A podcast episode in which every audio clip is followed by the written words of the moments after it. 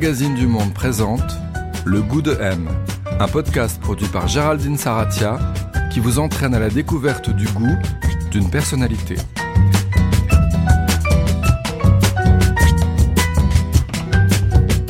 Bonjour et bienvenue dans ce nouvel épisode du Goût de M, le podcast de M, le magazine du monde, désormais réservé aux abonnés à partir de l'offre intégrale.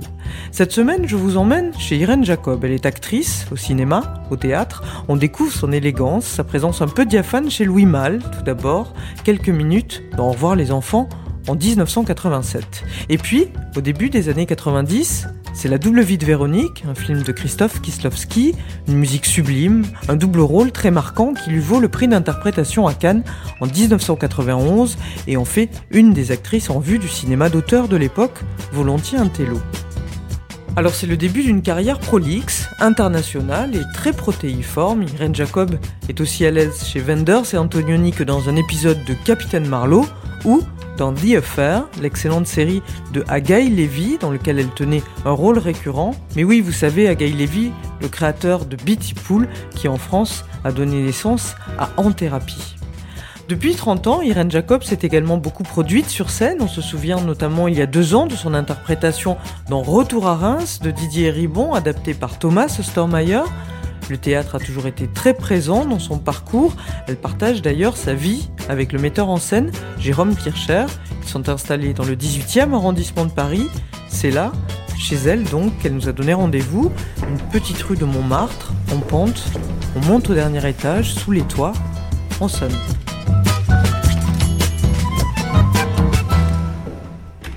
Bonjour. Bonjour. Bonjour Géraldine. Bah, bienvenue. Merci. Vous pouvez vous mettre vos manteaux ici. Merci. Voilà. Alors Irène Jacob, on est chez vous. Est-ce que c'est un espace qui vous ressemble ici? Je pense, ça me ressemble, je pense, parce que il y a plein de choses, il y a beaucoup de. C'est un, un appartement euh, sous les toits, on peut dire. On voit du ciel. Ça, j'avais vraiment envie de. soit un arbre, soit quelque chose. Euh, et puis, il y a beaucoup de petites choses par-ci, par-là. On sent que ça vit, quoi. Il y a pas. Il y a des livres par terre jusqu'ici, euh, par-là et tout ça. Il y a des, il y a des paquets où on sent qu'on les a un peu euh, mis de côté pour pas faire trop bazar. Mais bon, on sait qu'il y a quand même un peu de bazar. Il y a un côté, euh, voilà, un côté maison parce que j'aime bien qu'il y ait la table de la cuisine avec le piano et puis que on peut, voilà, que tout se mêle un petit peu.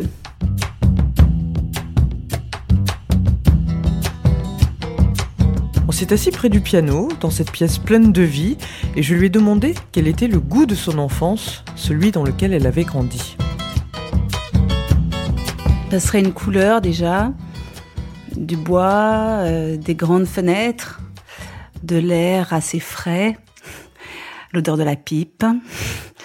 Ça serait quelque chose comme du miel, euh, du miel au thym, comme ça, quelque chose un peu quand même corrosif, comme ça, mais euh, Alors, vous êtes né en, en région parisienne, mais vous avez grandi à Genève, parce que Ouais. c'est là où travaillait votre, votre père, on, on va en parler. Elle ressemblait à quoi, la maison où vous avez grandi? On s'est installé dans un dans un quartier qui était un quartier champignon quoi qui commençait à qui, qui- juste à côté de l'aéroport et juste à côté du CERN. Mon père travaillait au CERN le centre européen de recherche euh, nucléaire. On a été les premiers habitants euh, de, l'appartement dans lequel on était. Euh, c'était des grandes barres d'immeubles et je me souviens j'avais on devait faire euh, une description à l'école de notre de là où on habitait en, ville jumelée à Carantec et j'avais dit petit village formé d'immeubles. Voilà. C'était un petit peu ça. C'est-à-dire qu'il y avait euh, il y avait ces, ces, ces grues ce village en construction et puis euh, et puis en même temps en bas un champ avec un âne euh, enfin quelque chose comme ça qui est encore entre campagne et il y avait des moutons qui passaient et pourtant voilà c'est ça Et cette architecture très récente, non? Tout à fait récente, ouais, qui est restée, euh, bien sûr. Donc, euh, qui est donc c'était les années, euh, euh, voilà, 60, euh, les années 70 comme Ouais, ça. ouais. Et, et alors à l'intérieur, ça ressemblait à quoi? Enfin, c'était quoi le, le, le- vos parents Ils avaient, c'était quoi leur goût à l'intérieur? Il y avait une grande table de bois. Mes parents dormaient dans le salon. Il y avait un espèce de, de lit de place qui faisait canapé, mais qui était en fait leur, qui était leur lit. Et puis des sièges dont j'en ai récupéré deux d'ailleurs de mes grands-parents. Voilà. Il y avait des rideaux orange. Moi aussi, je crois que j'avais un, j'avais un dessus de lit euh, jaune et orange avec des fleurs. Il y avait quelques tableaux de certains ancêtres qui avaient peint quelque chose, une maison de famille ou quelque chose, un paysage. Ma mère peignait aussi un peu des bouquets de fleurs, elle faisait de l'huile comme ça. Voilà, c'était assez simple en fait. Euh, assez simple. Alors votre père était donc chercheur, euh, astrophysicien. Euh, c'était un homme qui voilà qui cherchait l'invisible. Enfin, qu'est-ce qu'il qu'est-ce qu'il aimait Qu'est-ce qu'il vous a appris? Alors mon père, il il avait aussi une, une, une passion, c'est quand il était enfant, il savait très très bien dessiner les, les, dessins animés, les Donald, les Mickey. Il pouvait faire des flip books comme ah ça où on voit, les voyait faire des choses incroyables. S'il avait pu, je crois qu'il serait devenu aujourd'hui, euh, euh, il aurait travaillé dans l'animation. Mais il se trouve que là, à son époque, il était hors de question qu'il puisse faire quelque chose comme ça. Son père lui avait dit non, tu faut que tu fasses la, voilà, que tu sois scientifique. Son père était prof de chimie et donc il a, il est devenu physicien et c'est devenu sa passion aussi. À ce moment-là, c'était en, en 60, 68, euh, on venait de, confirmer la théorie du Big Bang, que l'univers était né. Ils vivaient une expérience, les physiciens au CERN, euh, incroyable, à essayer de comprendre euh, un autre, voilà, fragmenter l'atome, comprendre comment arriver à la naissance de l'univers, l'idée qu'il y avait un début. Donc ils étaient dans un truc complètement dingue, et je crois qu'ils étaient très excités. J'ai pas trouvé, c'était pas du tout des physiciens où on pourrait se dire ah oui c'est un monde un peu sombre.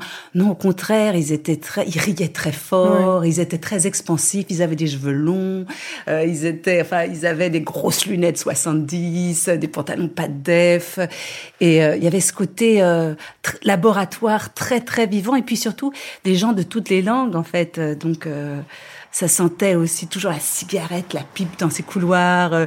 C'était très chaleureux quand même comme endroit. le lino, Enfin, c'était pas du tout, comment dire, aseptisé du tout. Comme goût, j'y pensais ce matin, je me disais, mon père m'a donné le goût des animaux, parce qu'il adorait les animaux, il avait été élevé à la campagne, donc il adorait les vaches, chaque fois qu'on faisait une promenade, il allait mettre son nez sur les vaches, les chats, j'ai un chat et vraiment le, il m'a donné le goût du chat parce que je, voilà. Et puis le goût de, voilà, du cinéma. Dans le sens, mm. on allait au cinéma ensemble avec lui. Mm. Et, et, votre mère, qu'est-ce que vous diriez d'elle? Qu'est-ce qu'elle aimait elle? Alors ma mère, elle a eu justement un, un parcours euh, très fort pour moi puisque euh, elle a commencé en étant euh, une jeune épouse un blonde aux yeux bleus comme ça, avec quatre enfants très vite. Elle a mis ses études de côté et elle a vécu un peu, elle dit, dans une sorte de nuage.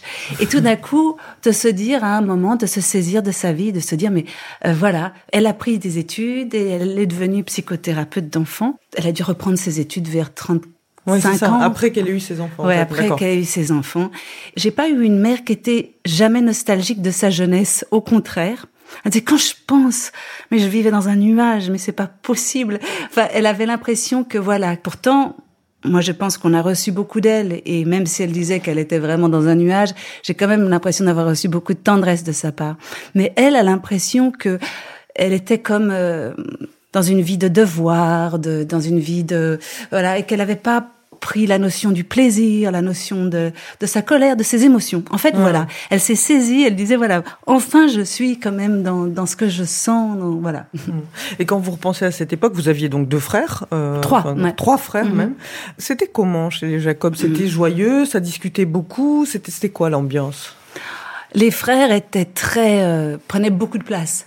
Euh, c'est-à-dire qu'ils étaient, ils se disputaient tout le temps, ils, ils, se, ils étaient très casse-cou, ils criaient beaucoup. Ils, euh, deux de mes frères étaient très très très expansifs aussi, souvent en colère. Euh, euh jaloux, enfin c'était pas tout doux tout doux du tout. Chez les Jacob, bah, c'est ça, c'est-à-dire moi j'invite, j'étais dans mon monde, j'invitais mes copines, les frères c'était le monde bruyant à côté, euh, mon père il revenait il partait en fait un tiers du temps en voyage, donc il y avait aussi ce, ce temps. Voilà, il invitait beaucoup de physiciens de, étrangers, donc on envoyait. il y avait ce sentiment du voyage quand même. J'ai entendu beaucoup de, de, de Chinois, de, de Russes, de Polonais, de voilà, de gens qui venaient. M, le magazine du Monde présente le goût de M. Alors ici, on est dans la cuisine qui fait en même temps euh, euh, piano, euh, salle à manger. Et puis en même temps, c'est là où se passe beaucoup de choses, comme mm. j'écris ou je travaille. J'ai mis, on a mis un grand miroir près des fenêtres pour attraper un peu la lumière, puisque les faces nord ici, juste en face il y a un immeuble, donc on a un vrai vis-à-vis, c'est sur le côté rue. Ça, ce sont des petits chevaux. Euh, euh, que j'ai ramené de chez mes parents. Ce sont des chevaux qui viennent de Turquie. Et ça, c'est une boule de verre qui vient de Christophe Pichevich, le scénariste justement de la W de Véronique. Vous êtes allé voir Aurel San. Voilà, je suis allée voir Aurel San, que j'aime beaucoup, que j'adore. Vous, vous, aimez beaucoup cuisiner ou c'est plus parce que Ah c'est oui. une pièce de vie Vous aimez Ah, moi, cuisiner. Je sais que je vais faire plaisir à mes enfants si je leur fais un bon plat.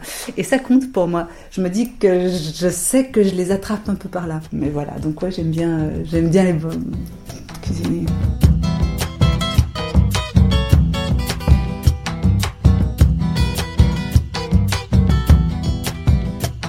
Et vous, si on parle de vos goûts à vous, qu'est-ce qui vous a intéressé à vous, euh, petite euh, Ça a été quoi vos centres d'intérêt? Je crois que très vite, ça a été les histoires. Enfin, vraiment, parce que euh, j'ai commencé à raconter des histoires, bon, que ce soit avec mes poupées, avec mes amis, on se déguisait. il y avait beaucoup ce plaisir de, De raconter des histoires et finalement de m'évader un peu. Mais je, je le partageais avec d'autres amis qui, avaient, qui aimaient bien ça aussi. Il y a eu la musique aussi qui était importante euh, dans votre famille. C'était quelque chose Mm. qui était présent, je crois. Puis vous, vous avez commencé à jouer d'un instrument Mm. assez tôt, je crois. Vous Ouais. êtes allé à un concert avec votre mère. Elle vous a demandé ouais, c'est vrai. qu'avez-vous envie Ouais. de jouer? Vous avez fait du violon, du piano. Ça a été quelque chose d'important aussi? Oui, ça a été important. J'ai senti vraiment l'instrument comme un compagnon. Je sais que j'ai pu m'épancher sur mon piano, j'ai pu être amoureuse comme ça sur de jouer un morceau qui me, que je trouvais magnifique. ou- Enfin, je, sais que ça a été vraiment un, un accompagnant, un ami, un lieu d'émotion vraiment.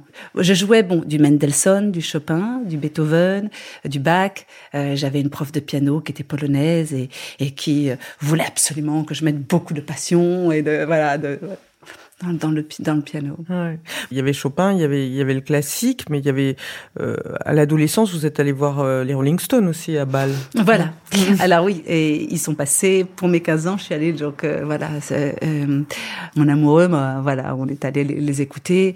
Euh, C'était un souvenir incroyable. Euh, on adorait. euh, voilà. Ah oui Ouais, ouais, ouais. Et de voir Mick Jagger. Je l'ai encore, je peux encore, comment dire, je pourrais l'imiter encore aujourd'hui. Quoi. Je, je, je me souviens très très bien. Et puis on était vraiment, c'était à la, euh, on était allé bien à l'avance, se mettre tout près de la scène, debout, euh, voilà. Puis tout à coup, c'est devenu de plus en plus serré. Qu'ensuite, on pouvait plus, enfin, on était de plus en plus serré. Ça, c'était au tout début des années 80, non? Enfin, Voilà. euh, ouais, c'est Ouais, ça? ouais. Et, du- et du coup, le, le- la musique rock, c'était important pour vous à cette époque ou euh? J'aimais bien le ska aussi, les clashs. euh, Je bénéficiais un peu de la culture de mes frères aussi, qui étaient plus âgés que moi. Donc, euh, j'ai pouvais écouter Frank Zappa, euh, Janis Joplin, euh, euh, Jimi Hendrix, c'était les Pink années Floyd. 70, voilà. Donc, euh, j'avais, grâce à eux, en fait, euh, une ouverture comme ça sur un univers musical, euh, peut-être, euh, je- même si j'étais plus jeune. je- Ouais. Ça, c'est Jérôme qui Ah, siffle. que Voilà, j'ai- en fait, je vis avec un homme qui siffle. J'ai beaucoup de chance. Oh, non. Vous disiez que depuis que vous étiez enfant, euh, il y avait un plaisir de, de raconter des histoires. Est-ce que c'est ce plaisir-là qui vous a mené au théâtre finalement Ah ouais. euh, et au jeu? Euh, ça a, été, Ouais. ça a été les textes, ça a été le, le fait de, de, de s'immerger dans des histoires comme ça de... Très vite, j'ai fait partie de groupes amateurs de théâtre.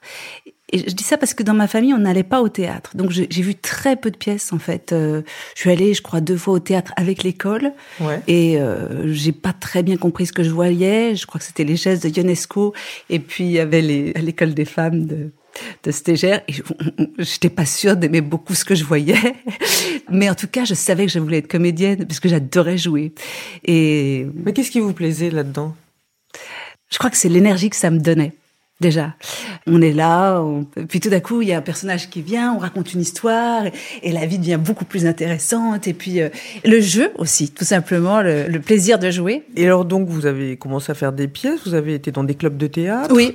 Euh, Et on écrivait nos pièces, donc c'était pas tellement que on allait dans le répertoire. Et je connaissais pas bien le répertoire.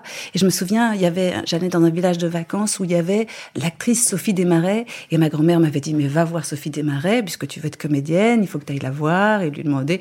Alors j'avais dit bonjour, euh, j'ai envie d'être comédienne. Elle m'a dit, mais est-ce que vous avez lu Molière, vous avez lu Musset, vous avez. Alors j'avais rien lu de tout ça. Vous lisiez quoi vous à l'époque? Alors, il y avait un auteur que j'avais beaucoup aimé à cette époque, c'était quand même Pagnol. Alors là, euh, voilà. je- Mais c'est vrai que de l'idée te dire bah attendez, il va falloir que il faut que vous, vous connaissiez les textes. Alors elle m'avait dit ça et, et c'est vrai. Donc j'ai commencé à lire sans avoir beaucoup de références. Et puis j'allais pas non plus, j'allais au cinéma comme une comme une adolescente va au cinéma mais j'allais pas, je connaissais pas beaucoup la culture en fait du cinéma. C'est vraiment quand je suis arrivée à Paris et que j'ai fait la rue Blanche où là on me disait voilà vous jouez Tchekhov, vous lisez tout Tchekhov, vous faites là, où là on a vraiment lu les auteurs et on nous disait allez au cinéma tous les jours, allez au théâtre tous les jours. Et j'étais à Paris et j'ai vraiment eu cette chance. C'est votre culture. Là. Voilà, voilà. Ouais, ouais, ouais, vraiment, parce que je venais vraiment, j'avais pas du tout de culture ni cinéma ni théâtrale. Mais justement à cette époque, à votre arrivée à Paris, vous allez aller voir beaucoup de, de rétrospectives dans les petits cinémas ouais, d'arrêt ouais, gauche, euh, les Rivettes, les Romers, les Truffaut. Et c'est à cette époque, vous dites que vous avez un petit peu construit cette euh, et compris que ça vous plaisait de cette relation à l'auteur vraiment, c'est-à-dire de voir toute une filmographie, de, et que c'est comme quelqu'un qui vous parle finalement. Ah ouais, il me transportait dans un endroit où je n'aurais pas pu aller de moi-même. C'est-à-dire que j'avais une vision très très primaire finalement du jeu. D'un coup, je voyais, comment dire, euh, un vocabulaire, un alphabet. J'en revenais pas. J'ai dit mais qu'est-ce qui se passe euh, ouais. euh, c'est un monde qui s'est ouvert. J'ai adoré l'univers slave. Enfin, déjà, j'ai commencé à beaucoup aimer quand j'ai vu Tchekhov. Quand j'ai vu Tchekhov, j'ai dit, oh, j'aime beaucoup Tchekhov. Mais alors ensuite, quand je suis arrivée en Pologne et en Russie et, et, et de sentir comment dire euh, euh, l'expression comme ça euh, euh ce besoin d'exprimer toujours euh, mais ça justement donc et puis le côté tragique aussi parce que chez nous il y a pu avoir du tragique mais il n'était jamais exprimé parce que le tragique c'était pas de bon enfin on n'en parle pas il faut mieux le cacher tandis que dans ces cultures slaves, le tragique, on le met là, bien sur la table. Et on dit comment tu te sens, oh, comment tu te sens? Enfin, toutes ces choses-là, c'était incroyable. Et alors, votre premier rôle, euh, avant ça, vous avez 20 ans et vous allez tourner quelques scènes dans Au revoir les enfants de Louis Malle. Euh, quelle chance, ouais, quelle chance. Voilà, vous, vous jouez une professeure de piano. Ouais. Euh, je crois que c'est aussi votre connaissance de la musique qui Absolument, vous a aidé à, à avoir ce rôle. Vous avez alors j'ai lu ça sur un site, je sais pas si c'est vrai, enfin que vous aviez un imperméable vert et que Louis Malle n'aimait pas cet imperméable. Ça, je sais pas si c'est vrai. c'est vrai. non, non, c'est vrai. J'étais à la rue Blanche et puis il fallait une actrice qui, qui, qui joue du piano. Donc heureusement, c'est pour ça que je me dis c'est grâce au piano que je suis rentrée au cinéma. Euh, j'ai reçu le rôle. J'ai pas rencontré Louis Malle et on m'a dit bon ben voilà. Euh, je me dis mais je revenais pas. Alors j'ai commencé à regarder les films de Louis Malle. C'était comme accéder à un monde, mais c'était, je le touchais pas vraiment, je c'était pas réel. Mm. J'ai rencontré Louis Mal brièvement dans un bureau. Il m'a dit bonjour poliment, il m'a tendu une partition, c'était le rondo capriccioso de Saint-Saëns. Il m'a dit alors donc vous savez jouer du piano? Et il me donne ça ouais. en disant c'est pour jouer avec Ami Flammer qui est un grand violoniste. Heureusement que je, je, je... Et alors il se trouve qu'à cette époque-là, je vivais dans un immeuble comme ça avec un vis-à-vis -vis comme ici et j'étais tombée amoureuse de, de, de, de, mon voisin en face qui était pianiste. Et donc voilà. Donc j'ai travaillé pendant un mois et demi ce rondo capriccioso. Je crois que c'était ma façon de travailler le rôle, voilà, d'apprendre le morceau. Et Louis Mal euh, oui, ça a été une expérience incroyable parce que je comprenais pas la façon dont il dirigeait. J'avais jamais été dirigée sur un plateau. Et j'ai pas réalisé qu'il me dirigeait d'une superbe façon. Moi, je pensais qu'il me disait rien, alors en fait, qu'il me disait tout. Parce qu'il m'avait dit, donc c'est vrai qu'il était un peu, il n'avait pas aimé mon imperméable vert. Ensuite, j'avais un autre truc qui était Bordeaux, ça lui plaisait pas non plus, ça portait malheur. Là-dessus, il m'avait dit, oui, il faut que tu te, dans, dans, dans la scène, il faut que tu te limes les ongles que tu que tu bailles un peu, que tu regardes par la fenêtre pendant la leçon de piano avec ce jeune. Et je me dis, ce sont des choses qu'un acteur arrive à proposer à son metteur en scène habituellement. C'est-à-dire, bah, tiens, ouais, oui. oui. Et si je me limais les ongles pendant la scène, qu'est-ce que tu penses que je, je baille? Ou qu'est-ce que tu penses que quand je sors de mon vélo, mm voilà, je, voilà, je, je, lève trop la jambe. Ou, ce, des, ce, sont des détails comme ça qui font qu'un personnage s'incarne ouais. très vite et qu'on le, on le situe tout de suite dans une histoire. Oui, bah c'est ces petits gestes justement qui vont être très marquants. Enfin, puisqu'ensuite euh, Christophe Kislowski, lui, il aimera votre imperméable vert. Il, il, il, vous remarque et il va vous faire passer des essais pour la double vie de Véronique. C'est un film pour lequel vous allez remporter un prix d'interprétation à Cannes en 91. Voilà, un très très beau film. Et justement, vous jouez donc un double rôle, celui de Véronica, une une, une chanteuse euh, en Pologne et Véronique à Paris, voilà, qui sont connectés. C'est un film difficilement résumable, mais c'est comment deux existences sont connectées comme mm -hmm. ça. Et il va falloir justement pour jouer ce double rôle inventer des presque des dictionnaires de gestes très différents pour chacun des personnages. Moi j'avais lu le scénario de la double vie de Véronique, c'était pas facile à lire le scénario, j'avais pas compris grand chose, mais heureusement j'avais vu un film de Christophe Kislowski, puis ensuite Christophe Kislowski m'a dit voilà, euh, je vais partir en Pologne, tu vas devoir jouer deux rôles, euh, j'aimerais bien, peut-être c'est une façon que ce soit bien concret pour toi, que tu imagines un, dictionnaire de gestes très différent pour les deux rôles. Je pense qu'il s'est dit voilà, elle a, elle a, elle a 23 ans, euh, il va falloir que euh, ça reste pas dans sa tête cette histoire, mais que ça s'incarne. Voilà, j'avais trouvé des gestes comme ceux que Louis Malle m'avait naturellement proposé, c'est-à-dire elle peut courir avec ses lacets défaits, donner un sentiment de danger ou elle peut avoir très chaud et puis tout d'un coup mettre un verre d'eau fraîche sur sa joue ou euh, voilà trouver des, des, gestes pour incarner euh, physiquement ça c'est quelque chose que que j'ai gardé maintenant toujours Enfin, on dit dans la physique quantique qu'un événement euh, se transforme quand on le regarde. Enfin, et je crois que avec Christophe Kislowski, je sentais vraiment qu'au moment où il posait son regard sur les choses, elles en étaient transformées. C'est-à-dire, moi, j'allais jouer différemment seulement parce que dans son regard, là où il posait son regard, qu'est-ce qui l'intéressait. Euh, voilà, c'est il, hmm. vraiment. Pour moi, ça a été vraiment une, enfin une rencontre euh, euh, qui m'a vraiment marqué. Et ensuite, vous allez rejouer avec lui justement euh, quelques années plus tard, enfin à la même époque, vous allez jouer hmm. Rouge avec Jean-Louis Trintignant. Justement, j'allais vous poser la question des acteurs et des actrices, parce que vous disiez avant cela que vous aviez pas forcément une culture cinéma hmm. hyper grande, même si avec votre père vous alliez voir des films, tout ça. Est-ce que les acteurs et les actrices, c'était quelque chose qui était dans votre envie de comédienne important oui, j'adorais Gina Roland, oh, Ingrid Bergman. Enfin, je m'étais dit, des actrices qui, qui m'épataient parce qu'elles exprimaient beaucoup. Julieta Massina. C'est vrai que si on regarde mon jeu, si on me voit, on pensera pas spécialement que je, peut-être parce que je viens de loin, mais pourtant ma mère me disait quand j'étais enfant que j'étais très expressive, j'avais beaucoup d'expressions sur le visage. Mais c'est vrai que j'aime beaucoup le fait que ces actrices exprime euh, avec à l'extrême. Récemment, j'ai parlé pour un documentaire de Marie Trintignant. Elle avait aussi ça, d'aller dans les extrêmes, aller chercher partout. Et j'aimais parfois certaines actrices, leur façon d'être femme. Euh, la maturité d'une femme, parce que moi j'étais encore jeune femme, et puis cette façon aussi d'être combative, parce que euh, j'étais peut-être plus euh, réservée ou euh, euh, j'aimais beaucoup chez une actrice le fait qu'elle puisse être combative, en colère. Ce sont pas spécialement des registres qui m'étaient familiers. Voilà, donc j'adorais, je recevais des acteurs vraiment, comment dire, un alphabet d'émotions aussi qui m'était vraiment nécessaire.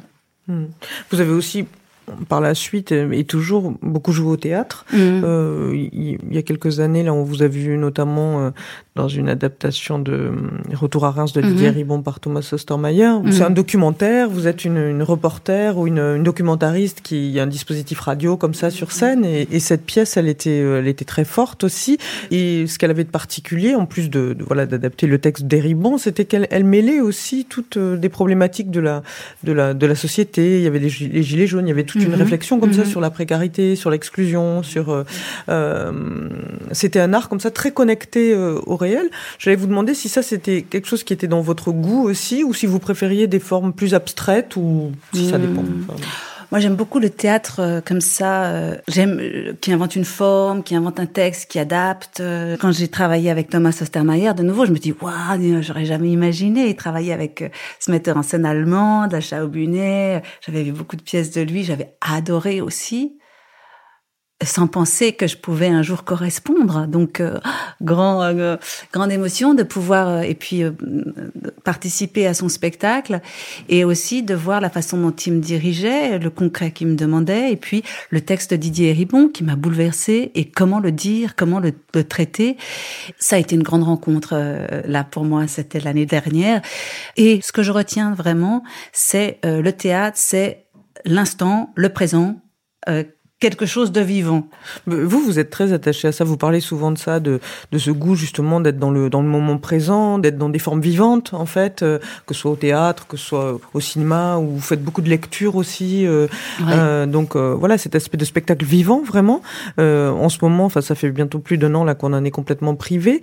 Comment vous vivez ça? Est-ce que vous avez peur que ce soit une une transformation radicale de, de la relation qu'on a à ces formes artistiques là, ou que ça va revenir ou... Oui, non, je pense que le live, ça restera toujours le live, et, euh, et qu'à peine ce sera possible de le faire, les gens vont s'engouffrer dans les salles de théâtre et de cinéma et de, et de concerts, et, et on, on a faim de ça. Non, je pense qu'au contraire. M. M. M. M. M. M. Le goût de M. On va aller dans, un, dans la pièce euh, du haut, on l'appelle ça comme ça. À l'étage. Voilà, c'est ça. Et c'est une pièce euh, qui s'est développée petit à petit avec l'appartement, c'est le grenier en fait. On est carrément sous les toits, il y a une... Ici, on voit passer les nuages. J'aime beaucoup d'ailleurs m'asseoir euh, ici et les regarder passer. Euh, parfois, ils passent à toute vitesse. Il y a une vue, effectivement, comme souvent euh, dans les immeubles Montmartrois, on arrive, euh, on est en hauteur, voilà, ouais. c'est ça. Il y a ce petit bureau qui est là, mais qui est aussi un petit côté bazar avec le tapis de yoga. Il y a un grand pouf que mon fils a mis. Un- voilà, ici, euh, deux matelas posés par terre. J'aime bien, a un côté un peu tente que j'aime bien. Ça, c'est une couverture qu'on avait offert à mes parents pour leurs euh, 25 ans de mariage. Je l'ai récupéré et j'en ai fait d'un un- un- d'un côté un rideau qui va pas avec l'autre côté. Mais voilà, finalement, c'était quelque chose de provisoire qui est devenu définitif. Ça, c'est pas mal. euh, ça, ça arrive souvent chez nous, qu'un petit provisoire devienne définitif.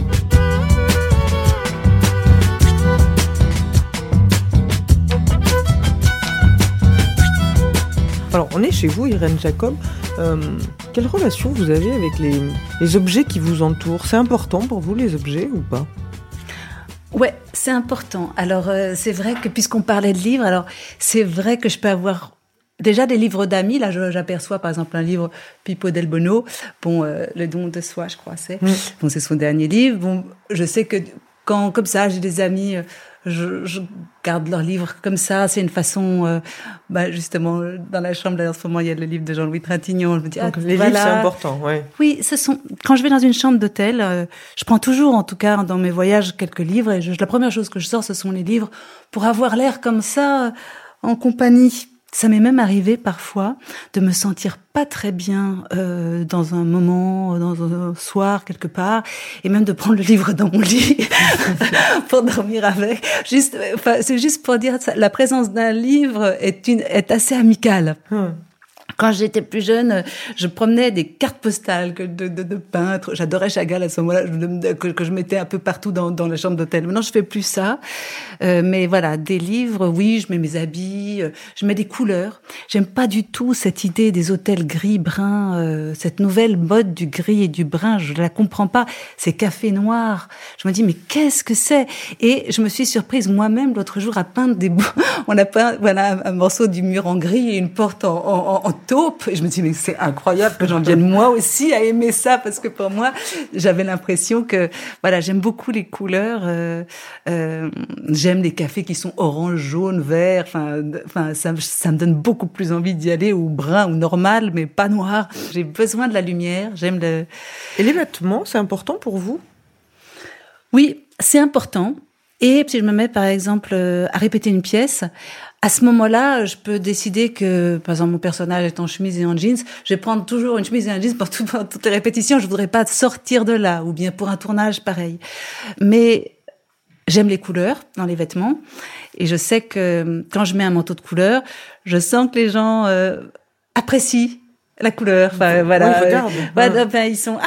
Enfin, je sais que la couleur c'est un peu comme un cadeau. quoi. C'est Voilà, une je- émotion, oui. Voilà. et, euh, donc je m'habille. Voilà, j'essaie d'avoir toujours quelque chose de de couleur. Mm. Hum. Est-ce que vous diriez, au cours de votre vie, vous avez l'impression que vous avez l'impression que vos goûts, ils ont beaucoup évolué, que ça a été très progressif finalement, ou que c'est des choses que vous aimiez depuis toujours qui se sont Mm. sédimentées? J'avais un prof de théâtre s'appelait Jack Garfine qui me citait ce- cette chanson de un une cantate de Brahms où il disait, je crois, c'était Green, Green, my love, love green. Et l'idée que quand on rencontre quelqu'un qu'on aime, on va épouser aussi si son amour aime le vert, on va se mettre à aimer le vert. Et je me dis, c'est vrai qu'on nos goûts, heureusement, euh, grandissent avec les gens qu'on aime. Alors, euh, oui, mes goûts ont beaucoup évolué. Christophe Kislowski disait toujours, moi je déteste ce qui est prétentieux, mais même un stylo prétentieux, un pull prétentieux. Et je, je comprends cette idée déjà. euh, Et quand les gens, par exemple, quand je vais chez des, des, des personnes où on a l'impression que l'idéal pour une maison, c'est de ressembler à un hôtel avec des petits savons et tout, je me dis qu'est-ce qui se passe? Avant, les hôtels devaient ressembler à des maisons et maintenant, c'est les maisons qui ressemblent à des hôtels. non, j'aime bien qu'une maison ça ressemble à une Soit maison, vivant. voilà, Ouais. et puis que ce soit, voilà, que Ouais. que c'est. euh, euh, Donc le goût pour vous, c'est justement... j'aime bien qu'il y ait un peu de bazar, Un peu de bazar et Un- pas de prétention, quelque chose d'un peu... Ouais, quelque chose où on puisse s'en sentir à l'aise, quoi. J'aime bien le côté à la bonne franquette, ça me plaît beaucoup. Qu'on puisse avoir une table de formica ou d'une table toute simple, n'importe quoi, euh, que, mais qu'on sente qu'il y a eu une attention. Par exemple, c'est vrai que j'aime beaucoup l'espace public, la rue. Enfin, sentir que voilà. La rue à Paris, là on est dans le 18e arrondissement, à Montmartre Ouais. par exemple, ça c'est quelque chose qui vous plaît beaucoup? Ah ben, Ouais. j'aime bien le fait que ben en bas il y a un café. Alors même si j'y vais pas, je sais qu'il y a le bruit, il y a les gens qui rient, il y a les gens qui j'aime. Je me dis ah voilà, il y a un truc là qui se passe. J'aime bien l'ambiance. Par exemple, euh, j'aime bien aller écrire dans un café où, qui est très bruyant. Euh, Ça, ça me va bien de m'absorber. euh. C'est ce que j'aime dans une ville d'ailleurs, c'est qu'on sent qu'il se passe toujours quelque chose, même si on reste chez soi à, à lire, on sait que voilà, euh, ça, ça, ça bouge. Mais enfin, les forêts aussi bougent beaucoup et sont Mm. aussi des présences très très actives, hein, euh, c'est sûr. Et d'une manière sensible, qu'est-ce que vous aimez, qu'est-ce que vous n'aimez pas? Euh, dans, alors, je suis quelqu'un de beaucoup plus salé que sucré. Ouais. Euh, je préfère le vin rouge au champagne, par exemple. Euh, je préfère euh, manger du salé, pas forcément à dessert. C'est pas, ça me manque pas, sauf du chocolat noir, quoi. Et euh, j'adore la cuisine à l'huile. Beaucoup d'huile d'olive. Euh, j'adore la cuisine italienne. Vraiment, j'adore ça. Euh, je trouve qu'ils savent tellement bien faire euh, les pâtes, les sauces tomates, tout paraît super, super, super bon. Comme cuisinière, je suis assez traditionnelle.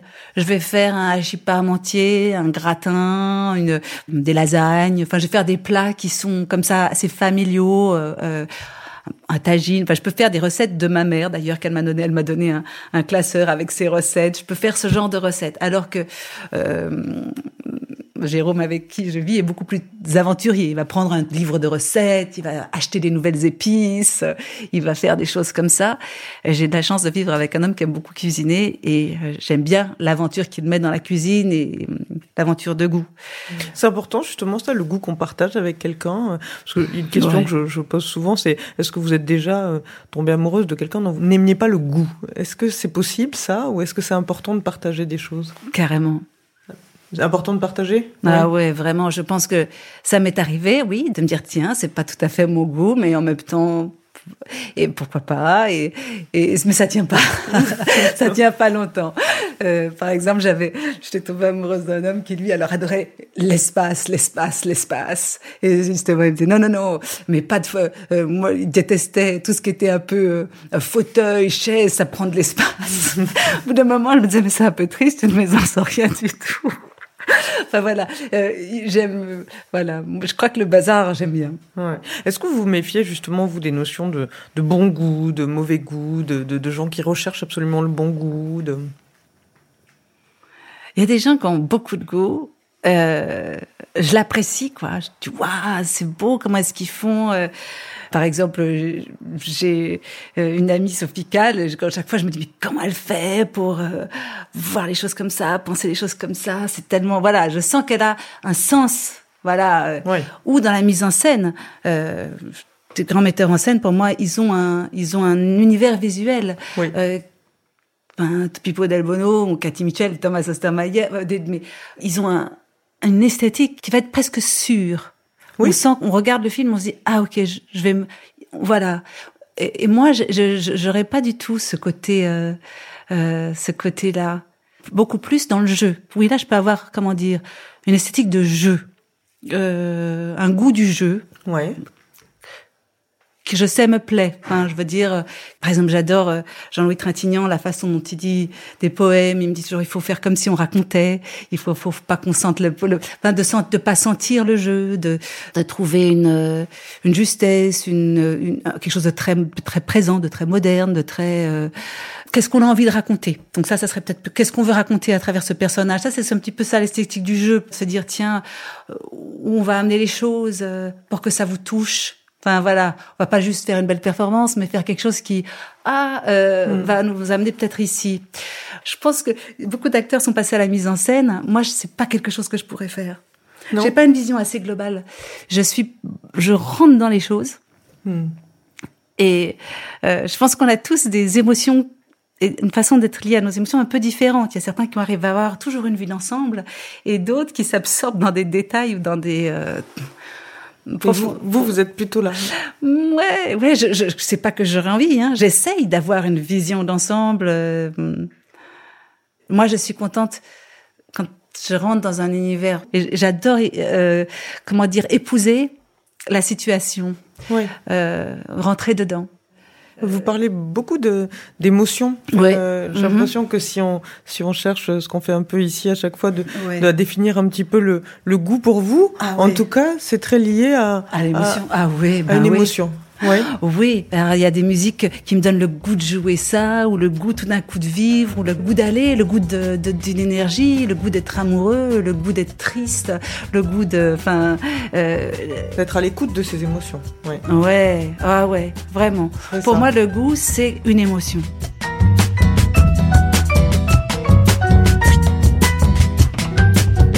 C'est la fin de cet épisode. Il a été réalisé par Sullivan Clabot, préparé avec l'aide de Diane Lizarelli et produit par Jean Ridéal pour M, le magazine du monde.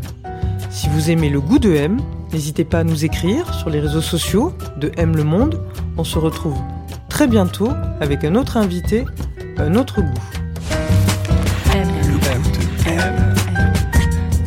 Le goût de M.